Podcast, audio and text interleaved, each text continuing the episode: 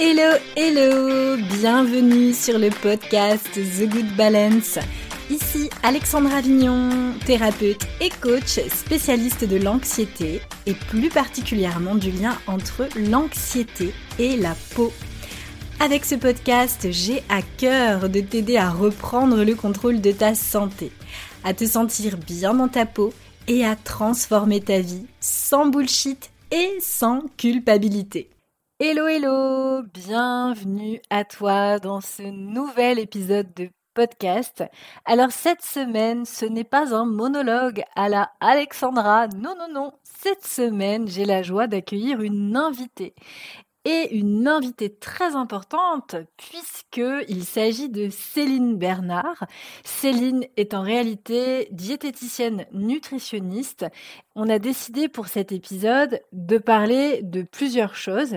Je vais te laisser découvrir, je ne vais pas te spoiler en avance, mais on a également souhaité te parler du lien entre la peau et le digestif.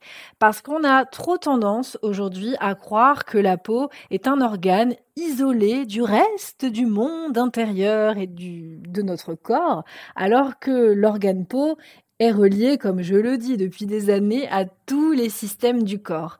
Et elle est également reliée notre système digestif. On a décidé de t'en parler cette semaine avec Céline.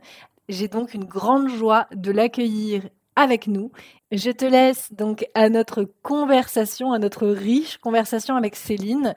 Et bien entendu, avant de démarrer, je me permets juste de te demander si ces épisodes de podcast t'apportent de la valeur, de penser à mettre les petites étoiles sur la plateforme via laquelle tu l'écoutes.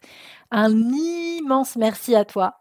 Et je te laisse donc à notre conversation et je te retrouve la semaine prochaine pour un nouvel épisode. Prends soin de toi. Hello Céline, bienvenue sur le podcast The Good Balance.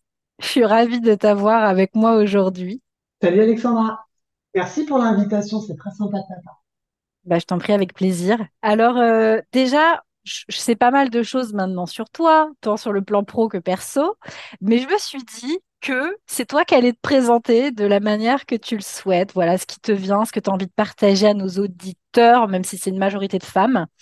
Donc, je te laisse euh, te présenter euh, aux femmes qui nous écoutent. Ça marche, c'est bien fait. Il faut pas que tu dises tout.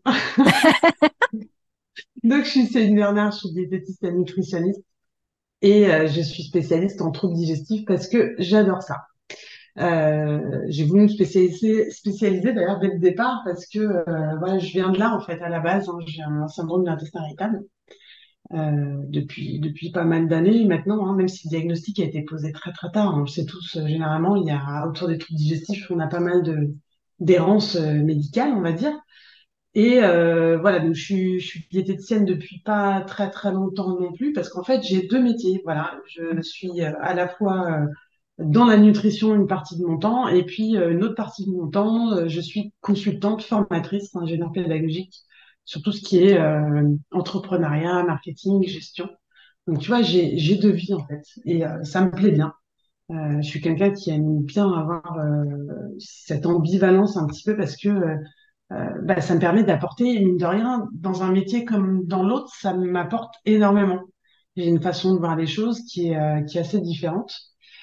Et, euh, et, voilà, donc depuis des années, je voulais faire de la nutrition. Je me suis lancée il y a, il y a quelques temps dans, dans, dans, le fameux BTS diététique, qui est très très très dur. Hein. Il y a beaucoup d'idées reçues aussi par rapport à ça. C'est quand même un BTS qui est complexe, complexe pardon.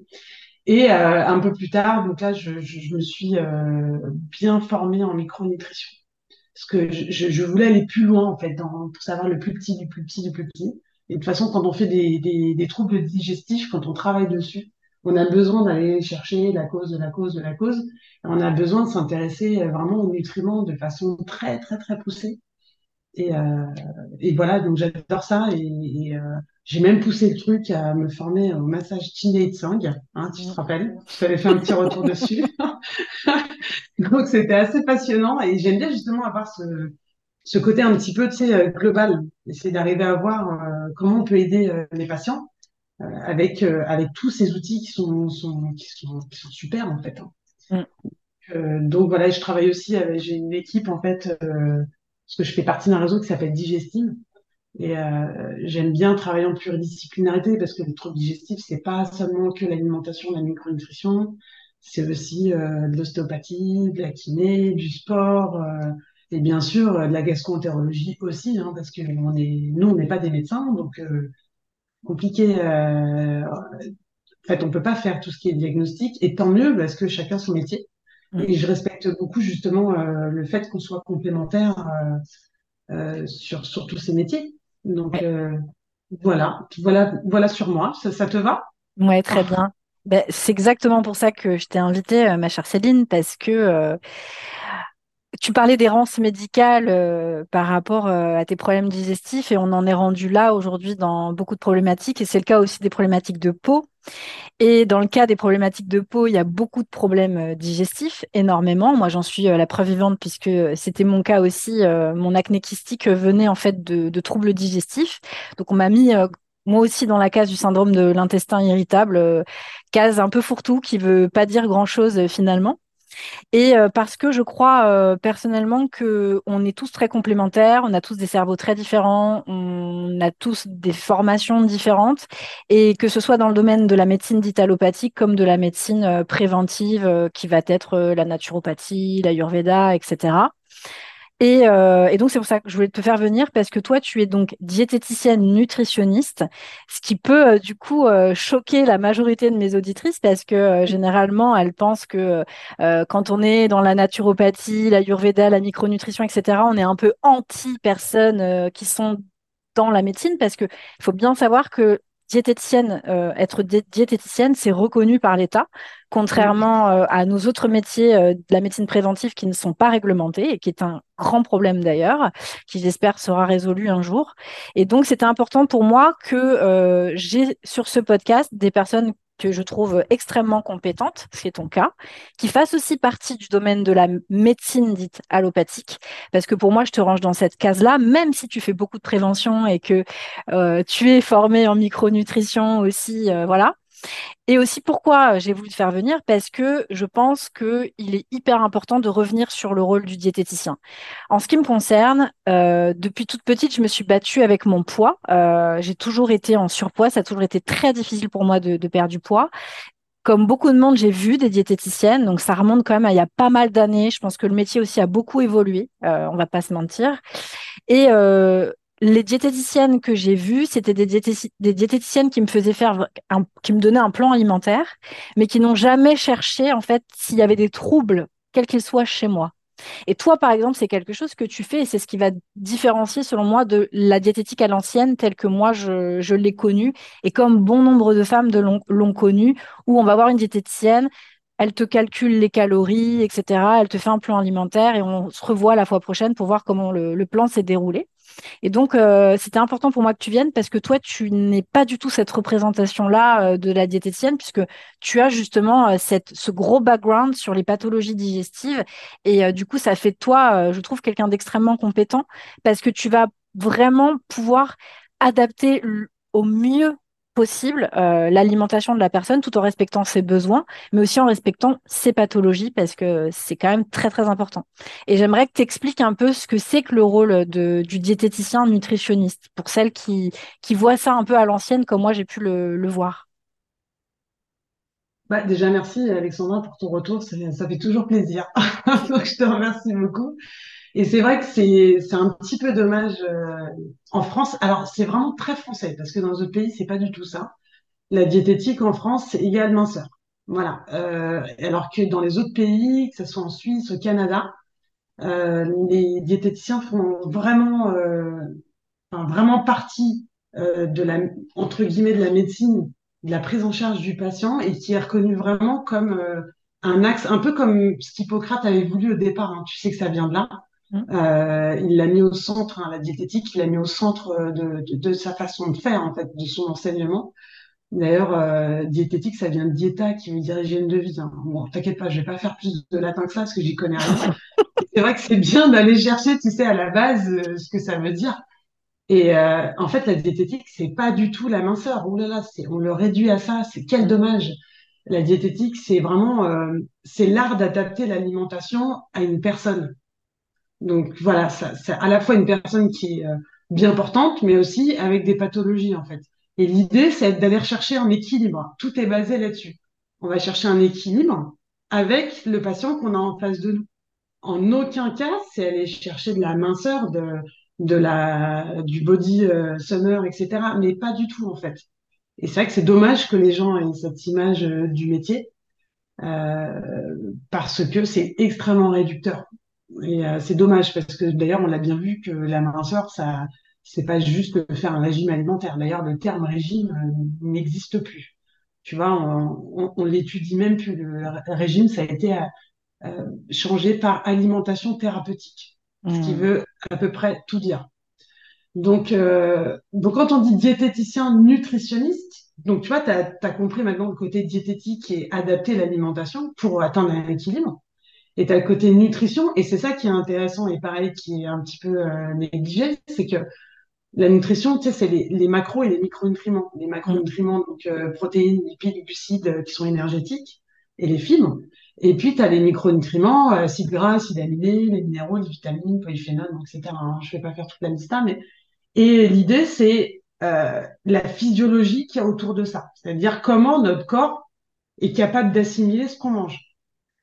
Et c'est pour ça qu'on dit diététicien nutritionniste. Il y a le côté diététique, adapter l'alimentation en fonction de symptômes, pathologies ou, ou bien-être. Et de l'autre côté, tu as vraiment, on va aller chercher plus en profondeur parce que euh, c'est pas parce qu'on on mange plus de ça ou de ça que la physiologie, la physiologie va suivre après. Hmm. Parce que dans notre vie, bah, notre physiologie, elle change et l'assimilation, elle change. Donc on voit ici la complémentarité de ces deux approches. Et c'est vrai que quand on, quand on apprend la diététique avec le fameux BTS, hein, qui est le Sésame, euh, il y a aussi le BUT aussi qui existe. Il y a que deux, ces deux diplômes qui donnent. Euh, euh, alors le BUT, il s'appelle euh, Technologie, Diététique et Nutrition maintenant. Euh, il est en trois ans. Et en fait, il y a que ces deux métiers-là qui donnent, euh, qui ouvrent euh, au titre de diététicien nutritionniste. Et en effet, comme tu l'as dit, il est euh, reconnu par, euh, par la loi, par le Code de santé euh, publique. Il y a des articles dessus euh, qui décrivent ce que c'est que la diététique. Et donc voilà, la diététique, la nutrition sont complémentaires. Et en BTS de diététique, on apprend très bien la diététique, on apprend une partie de la nutrition, et on va pas assez loin dans les micronutriments. C'est pour ça que moi j'ai voulu me former en micronutrition, pas pour la physiologie, parce que la physiologie, en tant que diététicien, on la connaît euh, parce qu'on pousse très très loin hein, en physio, physiopathologie, tout ça. Et là, c'est vraiment euh, aller encore plus loin sur euh, sur des mécanismes, aller chercher la cause de la cause de la cause, un peu ce qu'on appelle l'approche fonctionnelle. Et euh, j'ai rajouté, on va dire, un an, presque un an et demi dessus euh, pour comprendre ça, parce que je trouvais ça euh, presque frustrant de pas avoir été jusqu'au bout. Donc, en effet, j'adapte euh, ma prise en charge en prenant en compte euh, mon côté diététicienne et mon côté micronutritionniste.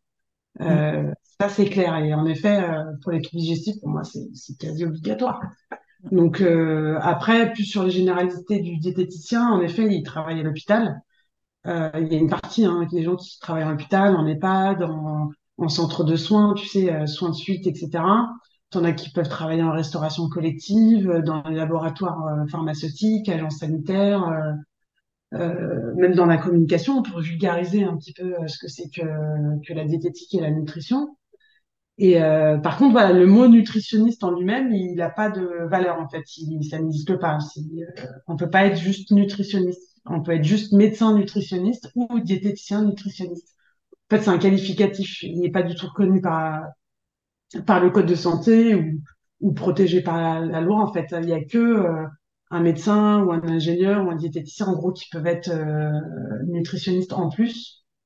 Et voilà, nous, on parle de patients, on parle pas de clients ou de consultants, on est vraiment sur euh, des, une patientèle et on a un numéro ADI de, de, professionnels de santé. C'est un petit peu tout ce qui fait le diététicien, nutritionniste. Et je te remercie de me donner l'occasion de l'expliquer parce que c'est vrai qu'avec l'image un peu, euh, un peu ringarde, euh, je trouve ça hyper dommage. Il y a des très très bons, enfin c'est comme dans tous les métiers, tu sais, il y a des très bons diététiciens, des mauvais, des très bons naturopathes, des mauvais, euh, Exactement. etc., etc. Et je crois que le plus important, c'est de voir chez son praticien euh, qui s'arrête pas là et qui continue d'avancer et qui continue d'apprendre et, Mm. et, euh, un peu dans cette formation continue. Et euh, voilà, pour moi, c'est hyper important ça.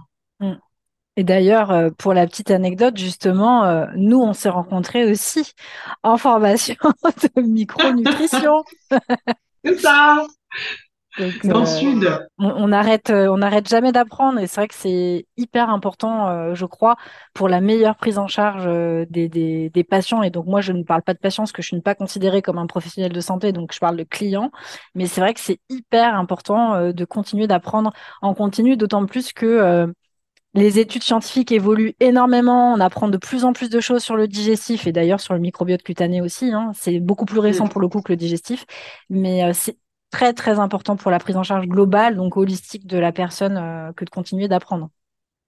On apprend tous les jours. C'est fou. Et il y a des nouvelles choses qui, qui sortent régulièrement et, et ça remet des fois en question des choses qu'on a établies depuis des années. Et je pense que Mm. c'est hyper nécessaire de, voilà, de, de, de garder le contact avec ça. Euh, Et puis on rencontre des gens super intéressants. Mm. C'est vrai. Des gens avec qui on partage une passion pour les séries Netflix, n'est-ce pas? C'est clair. J'ai fini la saison en New Amsterdam d'ailleurs. Ah bah voilà, ça c'est fait. Voilà, donc c'est oui, oui, c'est marrant. En plus, on, on, on s'est trouvé pas mal de, de points communs, donc euh, c'est vrai que ça, ça a matché tout de suite. Et d'ailleurs, pour la petite anecdote, euh, bah si aussi euh, je- tu, es sur le podcast, c'est parce que euh, j'avais vraiment la volonté que tu deviennes vraiment euh, une consultante chez The Good Balance et que tu puisses justement reprendre des clientes chez qui il y a des gros troubles digestifs et euh, pour pouvoir aller beaucoup plus loin que ce que nous on fait déjà dans, les programmes. Donc c'était important pour moi, bah voilà, de, te présenter aussi à la communauté et que les personnes voient que voilà, tu es une personne compétente, mais aussi on a pas mal de points communs. On est très dynamiques toutes les deux. On a voilà des passions euh, pour la musique, parce que tu l'as pas dit, mais tu es musicienne aussi. Exact. Céline est batteuse. C'est ça. C'est pas commun, hein, une femme. Ouais. Incroyable, incroyable. Même moi, j'y croyais pas quand tu me l'as dit. J'ai vu les photos, preuve à la pluie. Donc euh, c'est c'est vraiment c'est vraiment marrant comme quoi rien n'arrive au hasard et euh, je suis très très contente d'ailleurs de t'avoir euh, rencontré. Et, euh, et justement aussi pourquoi tu es sur ce sur, ce podcast, c'est aussi pour faire beaucoup d'éducation parce que pour beaucoup de femmes aujourd'hui, il n'y a pas de lien entre le digestif et la peau. Pourquoi? C'est simple. C'est du conditionnement. C'est ce que je te disais tout à l'heure en off. Toi-même, tu croyais pas. Euh, sur le, le- le site de la Société de dermatologie, il est écrit qu'il n'y a pas de lien entre l'alimentation et la peau. C'est quand même incroyable en 2023 de voir encore ce genre euh, d'allégations euh, totalement fausses. Tout le monde sait aujourd'hui que la nutrition est à la base d'une d'une bonne santé. Et donc, euh, il y a un lien entre le digestif et, la peau. Et euh, justement, j'aimerais beaucoup que, que tu nous en parles, que tu nous donnes un petit peu des exemples euh, comme quoi il y a vraiment un lien entre le digestif et la peau. Pas de souci. Euh, et tu as raison de, de, de le rappeler. La digestion, c'est la base, en fait. C'est-à-dire que euh, on fait entrer des aliments extérieurs dans notre milieu intérieur. Donc, euh, ce qu'on fait rentrer va conditionner la suite. Donc ça, c'est logique, en fait. hein. Il y en a beaucoup qui disent on est ce qu'on mange. Bah, voilà, ça va à peu près tout dire. Donc c'est clair que plus euh, on fait entrer euh, ce dont on a besoin, euh, plus notre corps il va mieux fonctionner. Donc déjà, rien qu'avec ce basique-là, euh, on a compris que la santé de la peau bah, passe aussi par notre santé de, de, de, bah, de notre système digestif. D'ailleurs, euh, on en parle pour la peau, mais euh, en fait, on peut en parler aussi pour plein d'autres choses. C'est à chaque fois, c'est pour ça aussi que je voulais être spécialiste, spécialiste en troubles digestifs, c'est que euh, avant de faire quoi que ce soit, si on n'est pas capable d'assimiler des aliments, Mm. donc les nutriments qui sont dans les aliments, euh, bah, c'est compliqué d'avoir d'autres actions en fait. Euh, parce qu'on va toujours revenir à là? Si je te donne un premier exemple. Euh, je pense que tu expliques beaucoup euh, dans ton accompagnement qu'il faut du zinc, Ouais, par exemple. mais avoir- attention, attention au siècle zinc, parce que Ouais. c'est intéressant parce que moi, j'ai justement, j'ai discuté avec une fille la semaine dernière qui me disait, euh, mon dermato euh, est dépassé par euh, l'état de ma peau, il a fait gros cutane plusieurs fois, etc. Ça fonctionnait pas, donc il m'a donné du zinc. Et je lui ai dit, ok, mais il t'a donné du zinc, mais est-ce que tu as fait des analyses qui montrent que tu es carencé en zinc? Elle me dit, bah non, non, non, le dermato m'a donné du zinc, je prends mon zinc.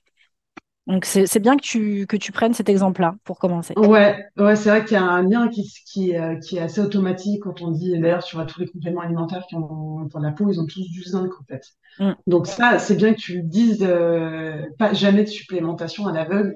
Mm. Euh, c'est bien d'avoir un statut, de connaître son statut en zinc, parce que de toute façon, tout ce qu'on amène, quand on amène de l'alimentation, notre corps est capable de réguler euh, l'absorption, etc. Par contre, quand on l'amène en complémentation, là, c'est une autre histoire.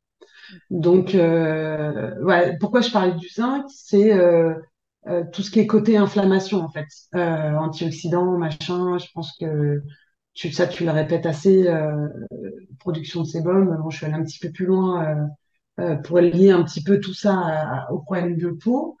Euh, donc, le zinc, il faut qu'on en ait une certaine quantité. Mm.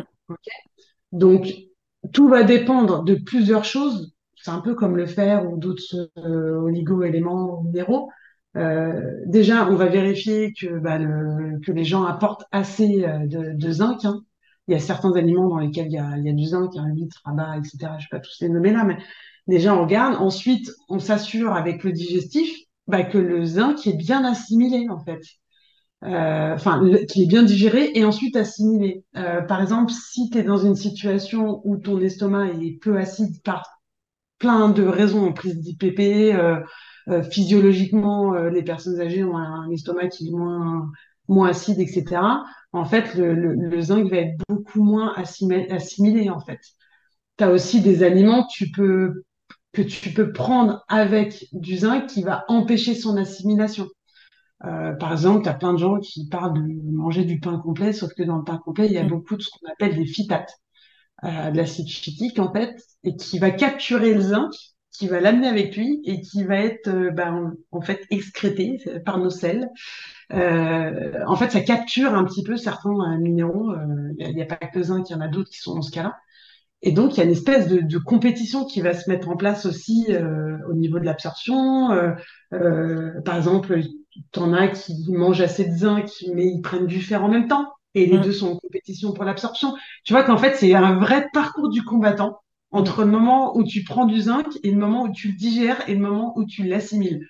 Donc, c'est ça, en fait, le lien, un des premiers liens que je vois euh, entre digestion, enfin, appareil, système digestif euh, et, euh, et la peau c'est déjà qu'il faut amener les minéraux, les oligo-éléments, les vitamines qu'il faut pour pouvoir que, euh, que notre peau, enfin, pour que notre peau ait ce qu'il faut, en fait. Et après, bah, c'est pour ça aussi que c'est intéressant d'aller plus loin. euh, tu vois, je peux, je peux être face à des patients qui ont des pathologies digestives qui sont des pathologies qui baissent l'absorption. Mm. Tu vois, t'as une maladie cœliaque, l'intolérance au gluten, c'est-à-dire que, que le, bah, le gluten détruit tes villosités intestinales. C'est, euh, c'est les petites, euh, Les euh, petits doigts. Mm. Ouais, tu sais, tu, tu vois bien ma, comment elle s'appelle, ma, ma mascotte, Vilo, qui représente très très bien ces fameuses villosités que j'adore. Euh, et donc là, euh, bah, pour assimiler, bah, enfin pour absorber, euh, tu peux faire ce que tu veux, ça absorbe pas, il y en a pas. Mm. Pareil pour la maladie de Crohn, tu vois, on est face aussi à des pathologies qui baissent cette absorption et qui dit baisse de l'absorption, bah, dit que à l'intérieur de notre corps, il n'y a pas assez de zinc. Euh, et ça, je t'ai donné l'exemple du zinc, mais euh, voilà, ça c'est le cas pour tous les autres euh, oligo-éléments, minéraux, etc. Euh, Mais et c'est vrai que dans, digestion, le- dans le cas de la peau, généralement, on parle du zinc. Donc, c'est pour ça que c'était ouais, intéressant de parler de cet exemple-là. Ouais. plus particulièrement, ouais. Que les, les, les médecins supplémentent en zinc sans forcément regarder les, les, les potentielles carences. Mm. Et ça, c'est un Et problème. puis, ouais, et on supplémente vraiment pas à l'aveugle, quoi. Parce que Mm. ça peut avoir, c'est comme tout, euh, ça peut avoir des effets négatifs quand c'est pas approprié. Et, euh, et voilà, et là, le, le rôle de notre système digestif, c'est numéro un. Mm. Et ça, ça, ça vaut pour beaucoup de pathologies aussi. euh, si on est, si on peut pas absorber les micronutriments dont on a besoin, dont certains sont essentiels, les vitamines, les minéraux, le corps, le corps ne, ne les crée pas. hein. Mm. Il faut qu'ils soient apportés par l'extérieur obligatoirement, comme certains acides aminés, comme certains acides gras. Donc voilà, la première chose, le premier lien, c'est celui-là. Amenons les micronutriments qu'il nous faut Mm. pour avoir euh, une peau saine et donc avoir un système digestif qui assure. Mm. Voilà. La deuxième, le deuxième lien que je vois, c'est euh, le microbiote en fait. Mm. Euh, en fait, quand on parle de microbiote, on a tendance à dire que le microbiote, bah, c'est c'est le microbiote intestinal. Sauf qu'en fait, le microbiote, c'est tous les microbiotes qu'il y a euh, dans notre corps et sur notre corps, en fait. Et la peau est, a un microbiote à part entière. Comme euh, le vagin aussi a son petit microbiote, euh, comme l'intestin a son petit microbiote. Euh, donc, intestin à grêle, censé en avoir beaucoup moins, et côlon, euh, par contre, c'est la, la cour des miracles. hein. Et, et là, on parle, d'ailleurs, il y en a qui disent que ça a un axe, tu sais, intestin-peau. C'est Mm. comme il y a l'axe intestin-cerveau, Ouais. l'axe intestin-foie. En fait, il y a plein d'axes comme ça. hein. On commence à les découvrir petit à petit. Mm. Et le point commun qu'il y a entre l'intestin et la peau, c'est qu'en fait, les deux sont des organes qui sont ex- excréteurs. C'est-à-dire que c'est des organes qui sont censés euh, faire, ouais, qui sont censés faire du nettoyage. Euh, et oui, euh, les selles sont censés euh, bah, éliminer tout ce dont on n'a pas besoin. Et, euh, et la peau, bah, on transpire, on a des choses qui sortent de la peau, en fait, qui rentrent et qui sortent, en fait. Donc, ils sont un petit peu ça en commun. C'est pour ça qu'il y a un microbiote. Et euh, donc, qui dit microbiote intestinal sain, dit microbiote euh, de la peau saine. Parce qu'en fait, les deux sont liés. Euh, c'est logique parce que en fait, euh, les bactéries et les micro-organismes qui se retrouvent dans l'intestin vont euh, produire des petites substances. Et il y en a qui sont bien et il y en a qui sont moins bien. Voilà. Euh, les biens, on les connaît, butyrate, ils font même de la vitamine K, euh, ils nous font de la, de la sérotonine, des, des petites Mm. choses sympathiques. Et il y en a d'autres qui sont un peu moins sympas quand on a un déséquilibre du microbiote, ce qu'on appelle la dysbiose. En fait, la dysbiose, c'est quand euh, ces micro-organismes qui nous sont nos, nos, nos copains, en fait, hein, dans l'intestin, c'est, normal hein, qu'on ait presque un kilo de micro-organismes dans, nos intestins et on vit en, symbiose avec eux. Et donc, c'est, c'est normal qu'ils vont produire des choses avec nos, un petit peu nos déchets. Et quand ils sont déséquilibrés, bah, tu as certaines bactéries qui vont produire des choses qui sont moins intéressantes. Et ces bactéries bah, peuvent passer, ces, pardon, ces molécules qui sont créées, elles peuvent passer euh, la barrière intestinale. Et là, ça rentre dans, bah, dans, notre, dans notre organisme. Et là, ça commence à poser problème.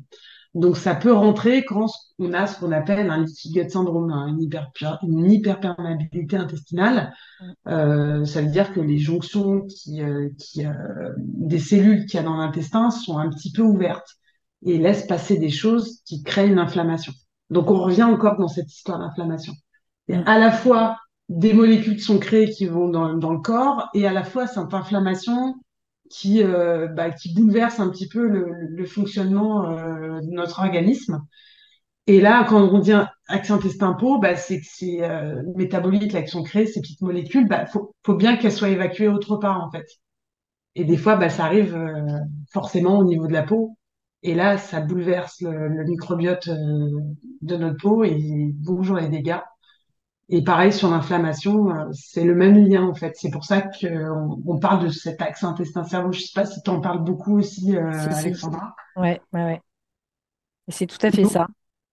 voilà, donc par ces deux principes-là, inflammation, euh, on sait que 70% des cellules immunitaires, le GALT, le fameux GALT, sont dans l'intestin. Donc on- ça rejoint un petit peu le zinc qui est euh, qui est une action sur l'inflammation, antioxydant, etc. Donc euh, voilà, les deux sont quand même euh, quand même assez liés. Ouais. Après, euh, le troisième lien, il est un petit peu plus pointu. Ouais.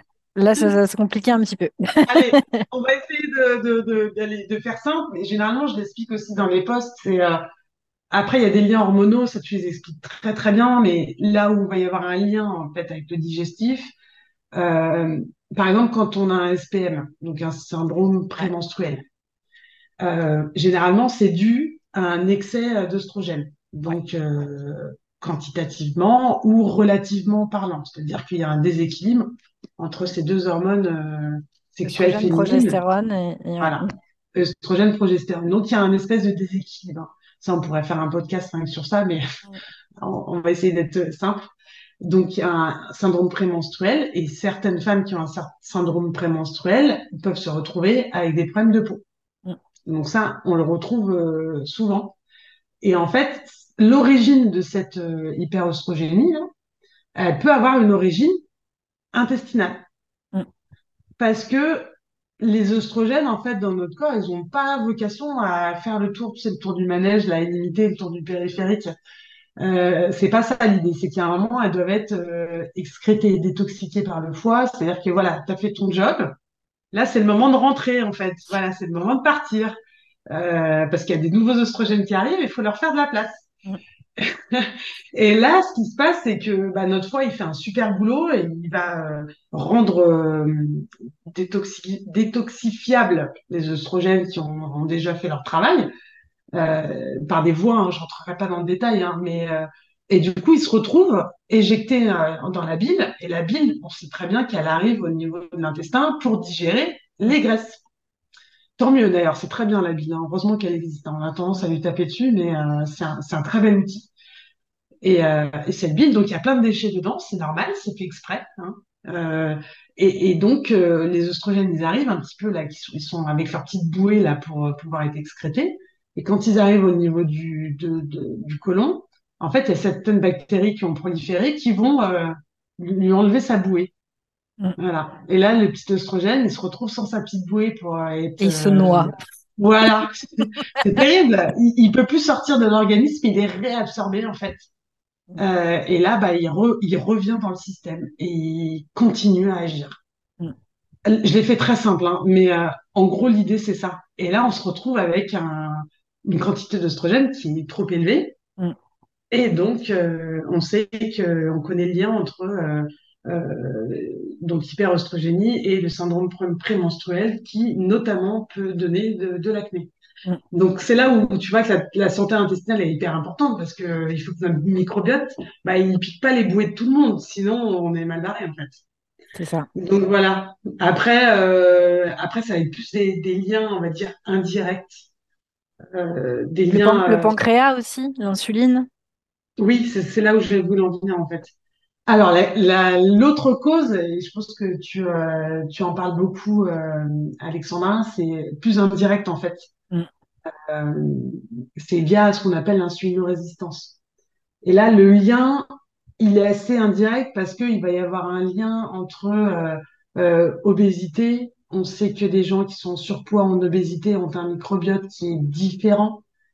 Et euh, du coup, et c'est là où on va avoir euh, bah, cette fameuse euh, déconjugaison dont on parlait juste avant sur les oestrogènes, mais aussi d'autres choses. Et ça, d'ailleurs, c'est important de le relever. Moi, je, je, parle en connaissance de cause puisque c'est mon cas. Euh, le, le faut pas que les filles oublient aussi que les oestrogènes se fabriquent dans la graisse aussi. Ouais. C'est vrai que quand il y a des sous-poids et des personnes qui n'ont pas de graisse et qui ont des aménorrhées, donc euh, qui n'ont plus de règles, ça crée aussi un déséquilibre hormonal au niveau des hormones sexuelles euh, féminines et masculines. Donc mm. c'est vraiment, c'est pour ça que c'est intéressant de voir que tout est lié en fait, microbiote, hormones. Euh, c'est intéressant que tu le soulignes ça aussi. Ouais, c'est important parce que, comme tu dis, je, je, vois pas mal de patients qui, pour eux, le cholestérol, c'est le mal. Ouais. Sauf que je leur explique que le cholestérol, c'est la base de nos hormones, c'est la, clair. la base de la vitamine D, qui est aussi une hormone d'ailleurs. Euh, et, euh, et voilà, toutes les hormones sexuelles, euh, avec la prégnénolone, ça va, j'ai réussi à bien le dire cette fois-ci. mais, mais voilà, donc il y a, y a, ce lien-là de toute façon. Et on sait très bien que quand on est en en obésité ou en surpoids, on a ce qu'on appelle une insulinorésistance. Mm. Euh, l'insulinorésistance joue aussi vraiment son rôle euh, dans l'acné. Hein. Là, je vais pas rentrer dans le SOPK et tout ça, parce que je pense que ça, tu ouais, Ça, elles le savent déjà, les filles. Ouais. Ouais. Euh, parce que voilà, tu peux avoir aussi euh, la conséquence de l'hyperandrogénie mm. qui est due à l'insulinorésistance. Et voilà, c'est là où on voit tout ce lien-là euh, euh entre hormones, digestifs, acné. Mm. Euh, je rentre même pas euh, dans tout ce qui est hypothyroïdie stress. On pourrait faire un truc direct sur ça, donc euh, je vais pas rentrer clair. Mais voilà, le, lien hormonal est présent. Mm. C'est-à-dire que ça peut faire digestif, hormonal, euh, euh, peau. Voilà, dans le indirectement, c'est ça aussi qui se passe. Donc, euh, donc voilà. Après, j'en ai d'autres, mais je pense que déjà ces, ces quatre, ces quatre points-là sont, ouais. sont plutôt bien sont bien représentatifs de ce lien.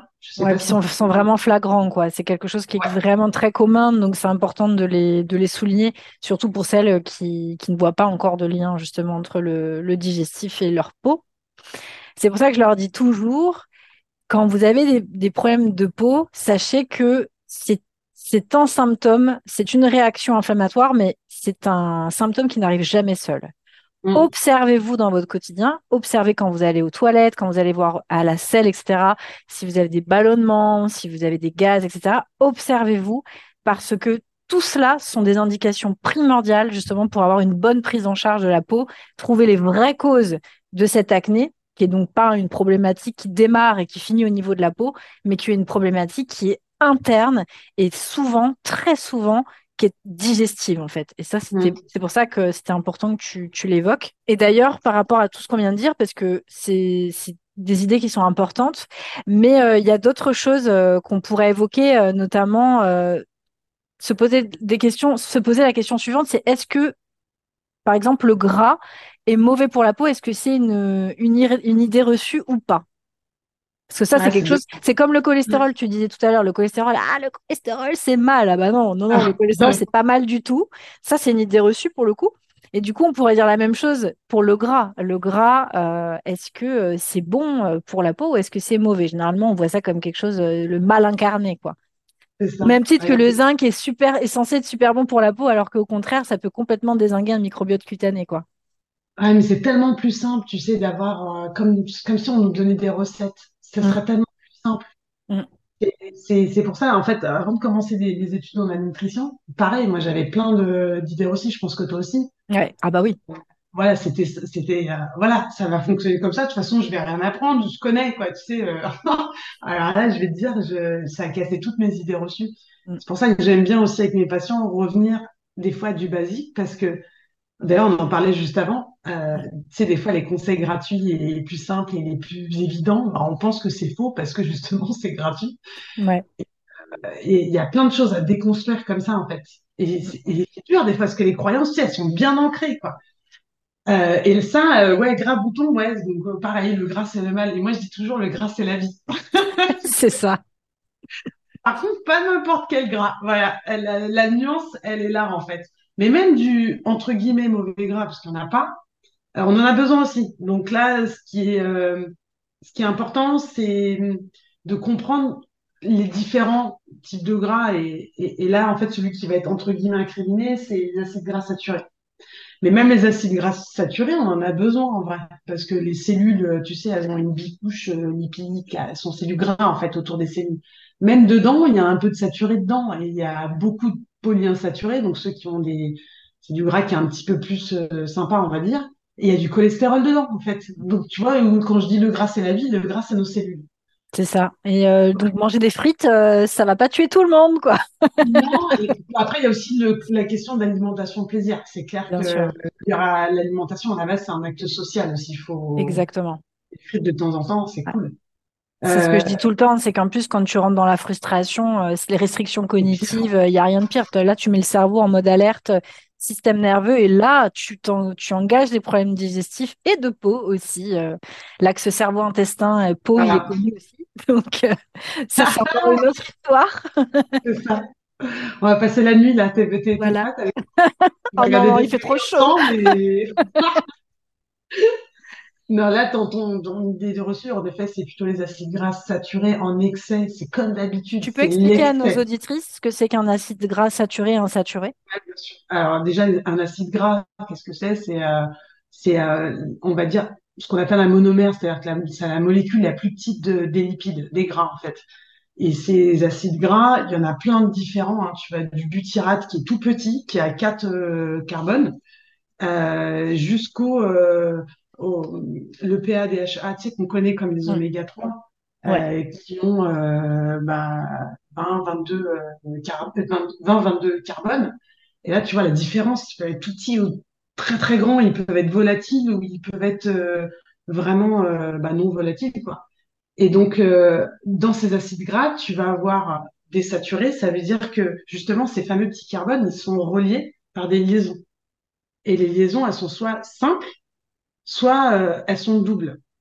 et quand on dit qu'elles sont simples, elles sont saturées, on appelle ça. Donc, les acides gras saturés, c'est ceux qui ont que des liaisons qui sont simples. Et après, les acides gras polyinsaturés, c'est ceux qui ont plusieurs liaisons doubles entre les carbones. Les monoinsaturés, c'est qu'il va y en avoir qu'une seule. Et dans les polyinsaturés, tu vas retrouver donc oméga 3, oméga 6 et euh, donc ce fameux rapport euh, où il faut plus amener euh, d'oméga 3 parce que dans notre alimentation aujourd'hui, on apporte trop d'oméga 6. En Mm. gros, il faudrait un oméga 3 pour 5 oméga 6, ce qui est Mm. complètement euh, illogique par rapport à notre alimentation. Donc c'est vrai que nous, notre rôle aussi, c'est de ramener des oméga 3 dans l'alimentation. Bref, je m'égare un peu. Si je reviens aux acides gras saturés, donc, euh, ils sont, donc, tu vois, ils sont un peu moins euh, valorisés Mm. parce que les polyinsaturés, c'est ce qui fait de la fluidité dans nos cellules. Ils ont plein, plein, plein de, choses très, très positives. Alors que les acides gras saturés, quand il y en a trop, bah, c'est athérogène. C'est-à-dire que ça fait des plaques d'athérome, sais, des plaques qu'il y a dans les, dans les vaisseaux qui créent ensuite euh, bah, des soucis cardiovasculaires. Euh, et là, ça, en fait, ça dérègle la machine, en fait quand il y a trop d'acides gras saturés, le corps il sait pas quoi en faire. Euh, et donc, euh, du coup, ça, tout à l'heure, on parlait d'insulinorésistance, c'est un des facteurs d'insulinorésistance, par exemple. Mm. C'est toujours pareil, c'est le, c'est l'excès qui va poser problème. C'est ça. Et d'ailleurs, quand on mange des aliments aussi qui sont très riches en, en acides gras, qui sont saturés, on va aussi dérégler le microbiote. Et hop, un petit tour, euh, un petit tour du côté, euh, du, du côté lieur, intestin, peau. Et euh, parce que nos bactéries, certaines vont se nourrir de- des acides gras en excès, euh, ce qu'on appelle un peu de la, de la putréfaction. Mm. Euh, et là, ça crée des métabolites, comme j'ai tout à l'heure, qui passent euh, la barrière intestinale et qui vont aller faire un petit peu de dégâts un peu partout. Voilà, il y a vraiment. euh, donc oui, le gras peut donner des boutons s'il y a un excès d'acide gras et particulièrement un excès d'acide gras saturé. Donc Mm. euh, l'idée c'est d'avoir un super rapport en lipides euh, sur acide gras saturé, polyinsaturé, monoinsaturé, cholestérol aussi. Et, euh, et voilà, et puis la santé de la peau, quoi. Donc c'est une idée reçue sans être une idée reçue en vrai, C'est ça. comme d'habitude. Exactement. Faut juste essayer de, dévelop- enfin, de, de, de, de comprendre le mécanisme pour, euh, pour se rendre compte en fait que bah c'est pas vraiment une, une idée reçue. C'est en fait je- c'est tout est une question de je pense à mon sens de connaissance. C'est que tout n'est pas bon ou mauvais. C'est juste bah il faut comprendre à quoi servent les choses. euh, comment ça fonctionne et, et, on, et on comprend euh, très rapidement que bah, c'est pas euh, forcément le mal incarné. Et Mm. c'est, c'est, toujours la même chose, c'est qu'on a, je trouve qu'en en Occident, on a vachement cette vision du c'est, mal ou c'est, bien. C'est la, la vision très manichéenne, euh, tout est noir, tout est blanc, comme euh, tous les médecins sont, sont nuls euh, ou euh, tous les naturopathes sont des, euh, sont des charlatans, tu vois. C'est, on a un peu cette vision-là, alors que faut juste en fait prendre du recul sur les choses, voir un petit peu quelle est la réalité de la chose, bien la comprendre, voir comment ça fonctionne. Et là, on se rend compte que, ben, en fait, les choses sont plus compliquées euh, et que c'est pas euh, oui ou non, noir ou blanc, il y a du gris. Mm. Là, c'est la même chose. Oui, le zinc, c'est bon pour la peau, mais attention, voilà comment fonctionne le zinc et, euh, et voilà les problèmes que ça peut causer dans certains cas. Le gras, oui, ça peut être mauvais, mais de quel gras on parle? Qu'est-ce qu'on Mm. entend derrière gras?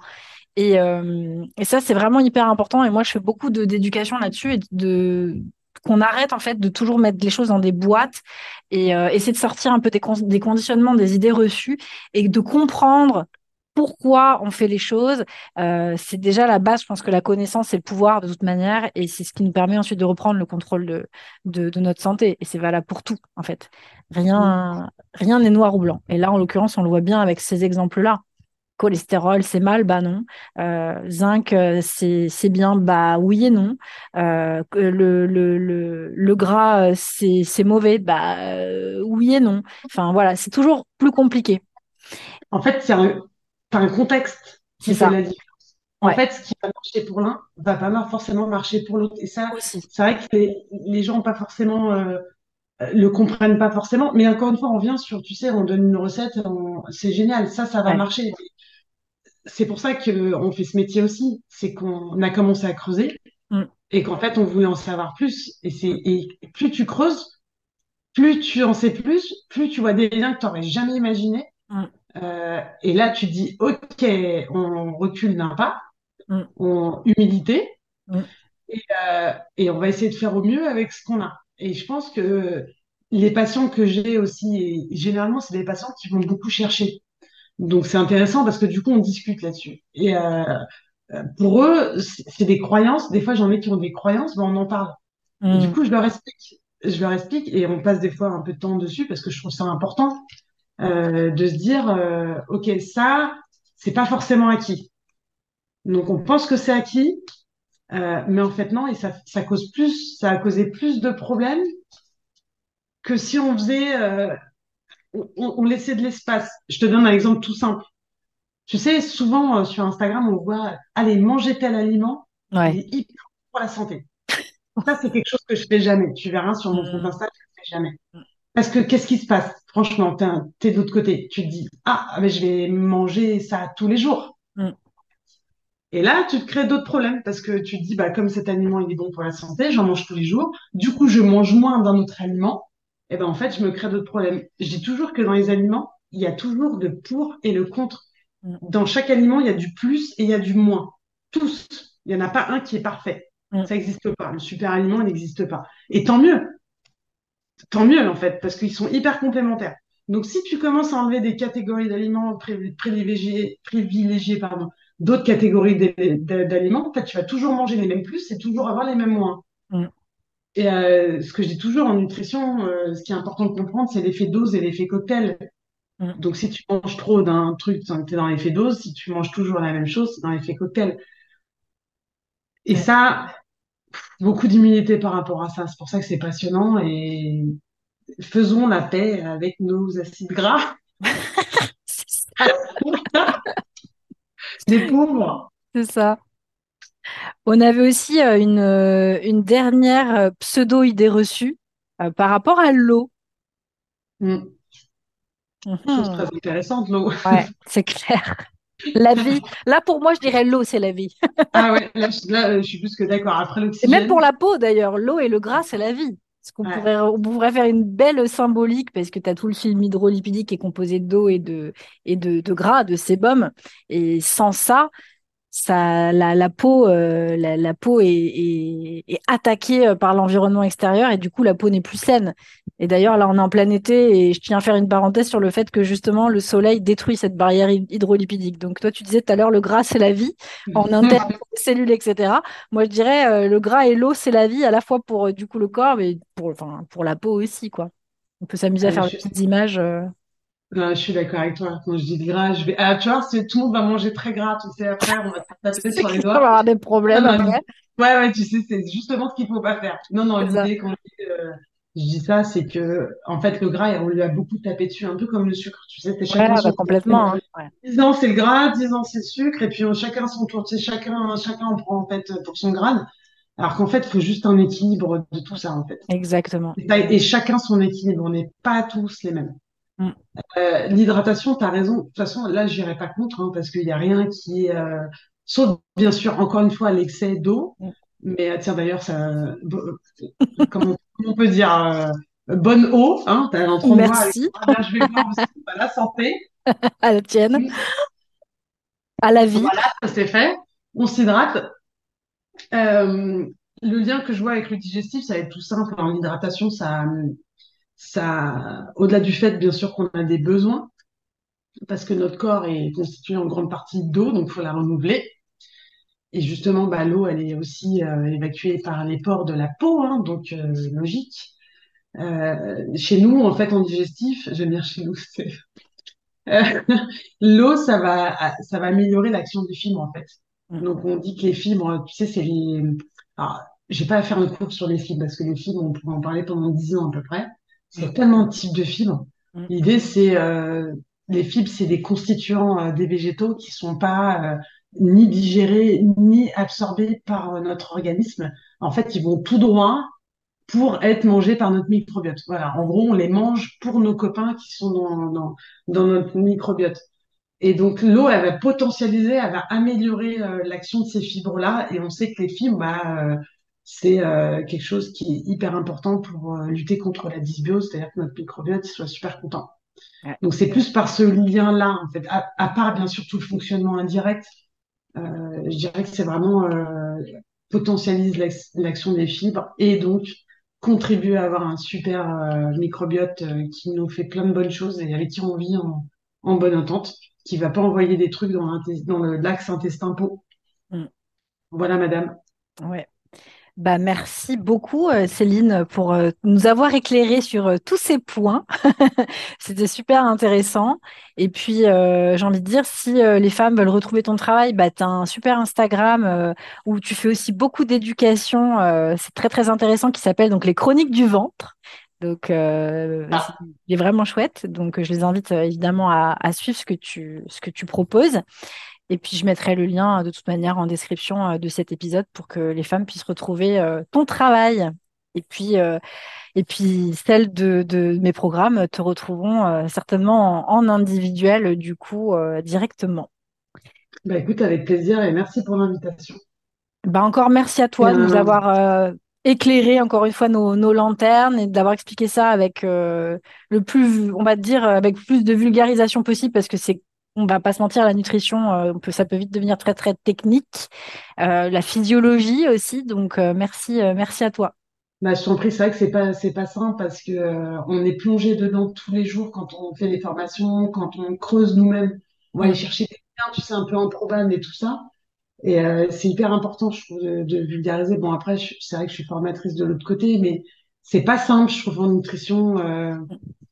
Parce qu'on sait pas en face de nous, là, tu vois, je sais pas exactement le niveau euh, euh de, de, des gens qui vont écouter le podcast et euh, j'essaie d'être le plus clair possible. Mais en tout cas, voilà, c'est un plaisir de, un, de t'avoir rencontré. Pareillement. je trouve que c'est hyper agréable parce qu'avec Alexandra, quand on parle justement, on va un petit peu loin.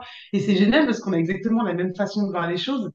Mm. Et, et, je trouve ça important euh, de trouver des gens avec qui on peut travailler pour pouvoir aider mm. les patients en pluridisciplinarité, comme ça, parce qu'on est, on est hyper complémentaires sur plein de trucs.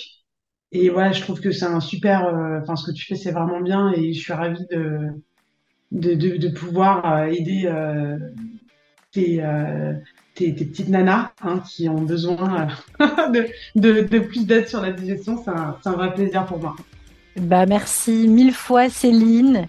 Et puis, bah, peut-être à bientôt dans un prochain épisode où on développera peut-être un autre sujet parmi tout ça parce qu'il y a encore euh, beaucoup, beaucoup de choses à dire. Donc, euh, merci mille fois. Je t'en prie. À bientôt. À bientôt.